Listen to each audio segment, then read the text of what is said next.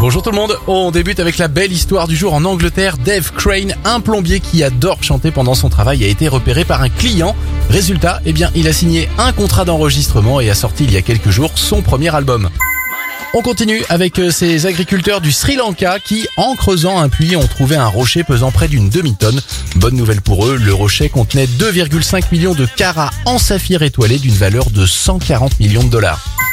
On termine avec cet habitant d'Alsace qui ne lâche rien. Il avait découvert début 2020 l'alliance d'un soldat allemand de la Première Guerre mondiale. Après un an et demi de recherche, l'homme a retrouvé la famille de ce soldat et leur a restitué la bague. C'était votre journal des bonnes nouvelles. Pour le retrouver en replay, rendez-vous maintenant sur notre site internet et notre application Radioscoop.